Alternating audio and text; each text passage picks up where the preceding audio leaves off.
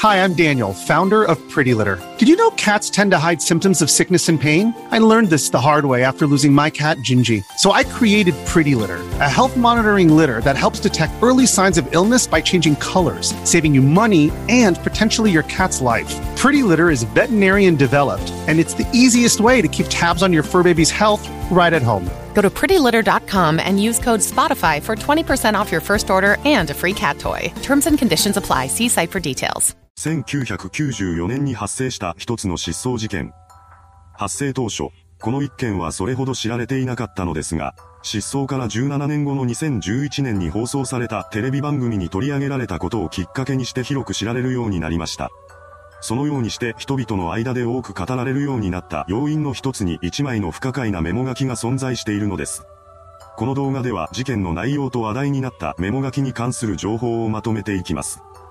1994年当時、後に姿を消すこととなる27歳の女性嵐真由美さんは1歳の娘と共に東京都墨田区にある実家で暮らしていました。どうやら出産を終えてからも彼女の体調はなかなか回復しなかったらしく、その療養ということで家族と一緒に暮らしていたそうなのです。そんな中、突如として事件が発生します。すべての始まりは1994年9月2日のことでした。この日の19時頃、まゆみさんは姉の陽子さんに対して、同級生の友人に会いに行くとだけ言い残し、実家を後にしていきます。そしてこれ以降、彼女が戻ってくることは二度とありませんでした。翌日になってもまゆみさんが帰ってこないことで心配を募らせた家族は警察に捜索願いを提出しています。まだ小さな子供を残して姿を消したことを受け、最初は彼女が何らかの事件に巻き込まれた可能性が高いと考えられました。しかし、それからいくら経っても事件の存在すら明らかになることはなかったのです。こうした状況から、最終的には失踪であると結論付けられてしまいました。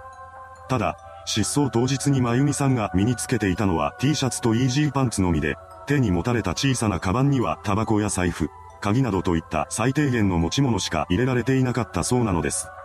これから失踪しようという人がこの程度の荷物しか持っていないというのは不自然ではないでしょうか。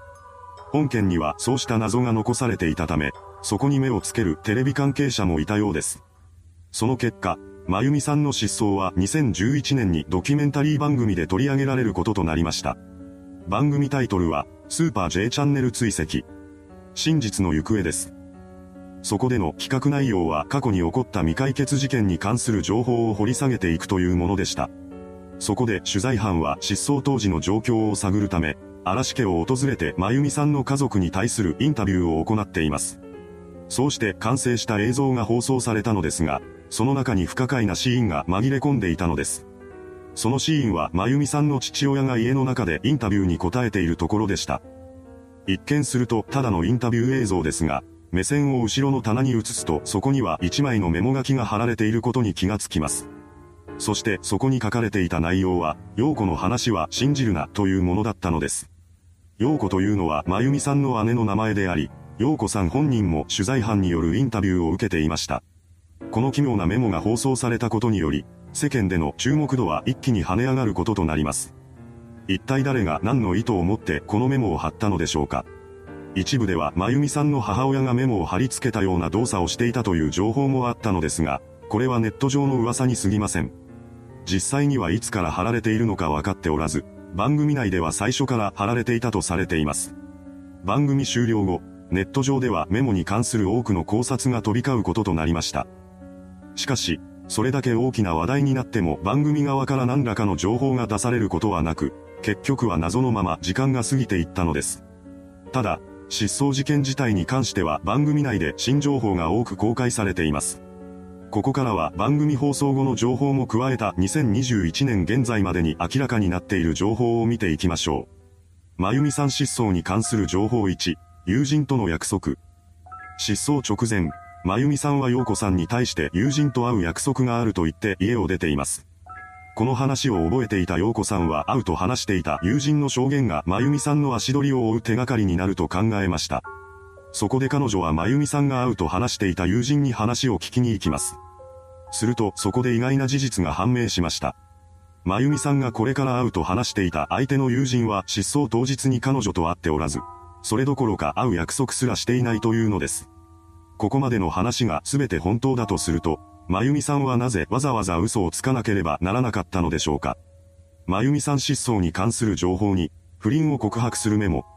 まゆみさんが姿を消した後、姉の陽子さんが衣服を出そうとタンスを開けた際に、中から一枚のメモを発見しています。それはまゆみさんが家族に宛てて書いたもので、次のような内容が記されていたそうです。家族のみんなへ。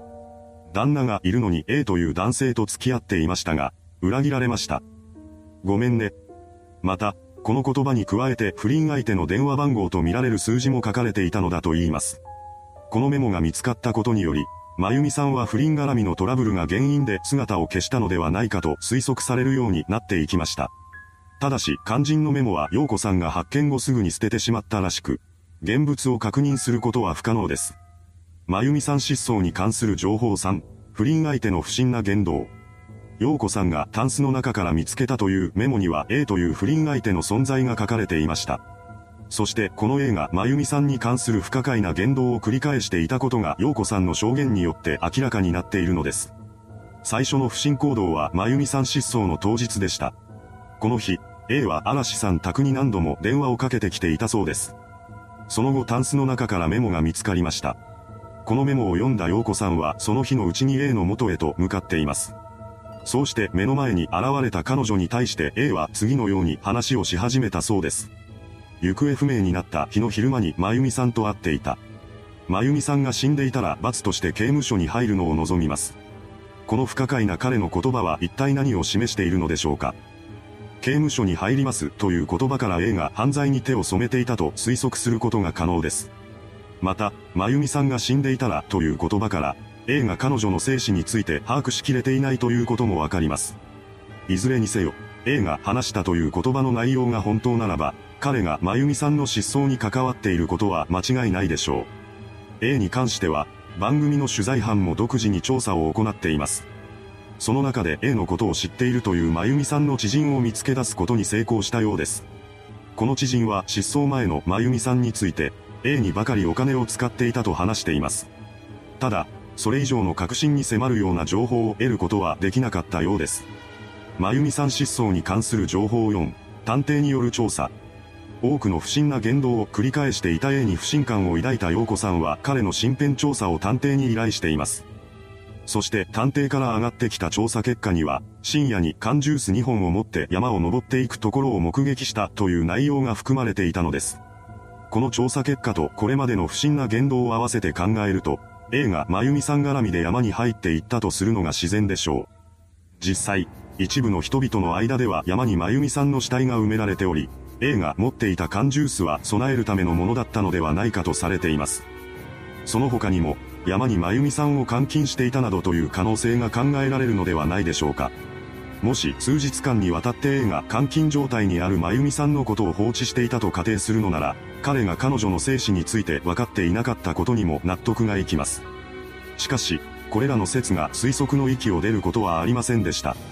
陽子さんからの情報を得た警察によって山林の捜索が行われたそうなのですが、真由美さんにつながるような情報や缶ジュースなどといった証拠物は一つとして見つからなかったのです。こうした様々な情報が出てくる中で、陽子さんの証言を疑問視する人々が現れ出します。というのも、本事件に関する証言のほとんどは陽子さんからのものなのです。失踪当日に真由美さんが同級生に会いに行くと話していたと証言したのも陽子さんですし、A との不倫を告白するメモを見つけたというのも陽子さんでした。また、メモを見つけた後に A と会って彼から不可解な言葉を聞いたというのも陽子さんで、探偵を雇って調査結果を受け取ったのも彼女なのです。この失踪事件に関する重要な情報は全て陽子さんの証言であり、客観的な証拠がほとんどありません。そもそもの話、まゆみさんの足取りを追う手がかりになりそうなメモ書きをすぐに捨てるなんてことがあるのでしょうか。さらに、彼女は A が発した不可解な言葉の真意を追求していません。まゆみさんが死んでいたら罰として刑務所に入るのを望みますなんて言葉を口にする男が目の前にいるのなら、徹底的に追求するのが普通でしょう。それに加えて A を尾行したという探偵の調査にも疑問が残ります。深夜に人気も街灯もない山中でターゲットに気がつかれることなく尾行をすることなど可能なのでしょうか。しかも、探偵は山に入った A が何をしているのかまでを確認していません。そんな怪しい行動をとっているのなら調査としてかなり重要な場面であると判断するのが自然です。それなのにもかかわらず、なぜ山に入るところまでしか追わなかったのかという疑問が残ります。そのようにして不可解な点はいくつも見つかるものの、とうとう事件解決には至りませんでした。日本には、日本行方不明捜索地域安全支援協会という NPO 法人が存在し、公開されているサイトには行方不明者のリストが掲載されています。以前、そのリストの中にはまゆみさんの名前も載っていたのですが、現在は載っていません。その代わりに、ご協力ありがとうございましたという一文が表示されています。どうやら2015年頃に切り替えられたようです。他の行方不明者で無事に発見された人の掲載欄には通常、家族と再会されましたといった文や、無事解決しましたといった文が表示されます。しかし、まゆみさんの場合は、ご協力ありがとうございましたという文でした。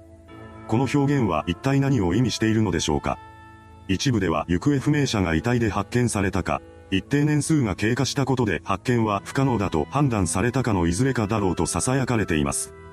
もしそれが事実ならば、まゆみさんの場合は後者でしょう。これだけ広く知られることとなった事件ですので、何か進展があったのなら報道が出るはずです。それがないということは、現在も未解決なのだと思われます。そんな中、2013年にはまゆみさんの姉である陽子さんも失踪したという情報が出回りました。ただ、この話に関してはネットの掲示板などでしか確認することができないため、信憑性は定かではありません。おそらくは本事件が都市伝説のように語られる中でおひれがついていったのだと思われます。いかがでしたでしょうか？不可解な点が多く残されている失踪事件。この事件が有名になるきっかけとなった、陽子の話は信じるなのメモ書き。あの一文には一体どのような意味が込められていたのでしょうか？真相はわかりません。それではご視聴ありがとうございました。